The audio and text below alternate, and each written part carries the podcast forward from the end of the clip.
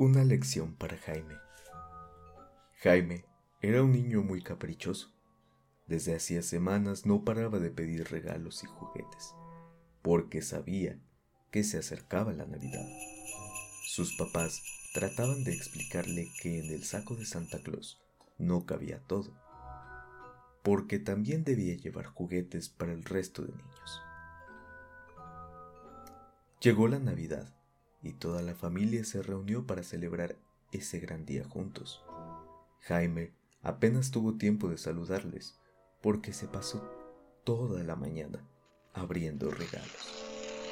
Sus papás habían escrito a Papá Noel para pedirle que le dejara a Jaime lo que había pedido para darle una lección. Y así, mientras sus primos jugaban y reían, Jaime desenvolvía paquetes al principio era divertido, pero al rato la tristeza apareció.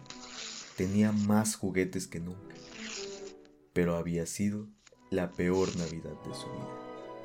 De fondo podía oír a su familia reírse mientras contaban anécdotas, y él se lo estaba perdiendo todo. Jaime entendió que lo importante de la Navidad no son los juguetes, sino el poder disfrutar de la familia. A menudo los niños se olvidan de que la Navidad es mucho más que los regalos del árbol.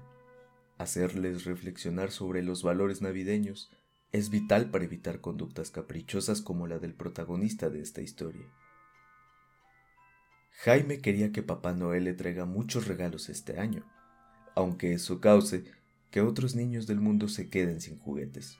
Sus padres hablan con Santa Claus para darle una lección al niño, que no tardó en aprender que es más importante disfrutar con la familia y amigos que tener muchos regalos en Navidad.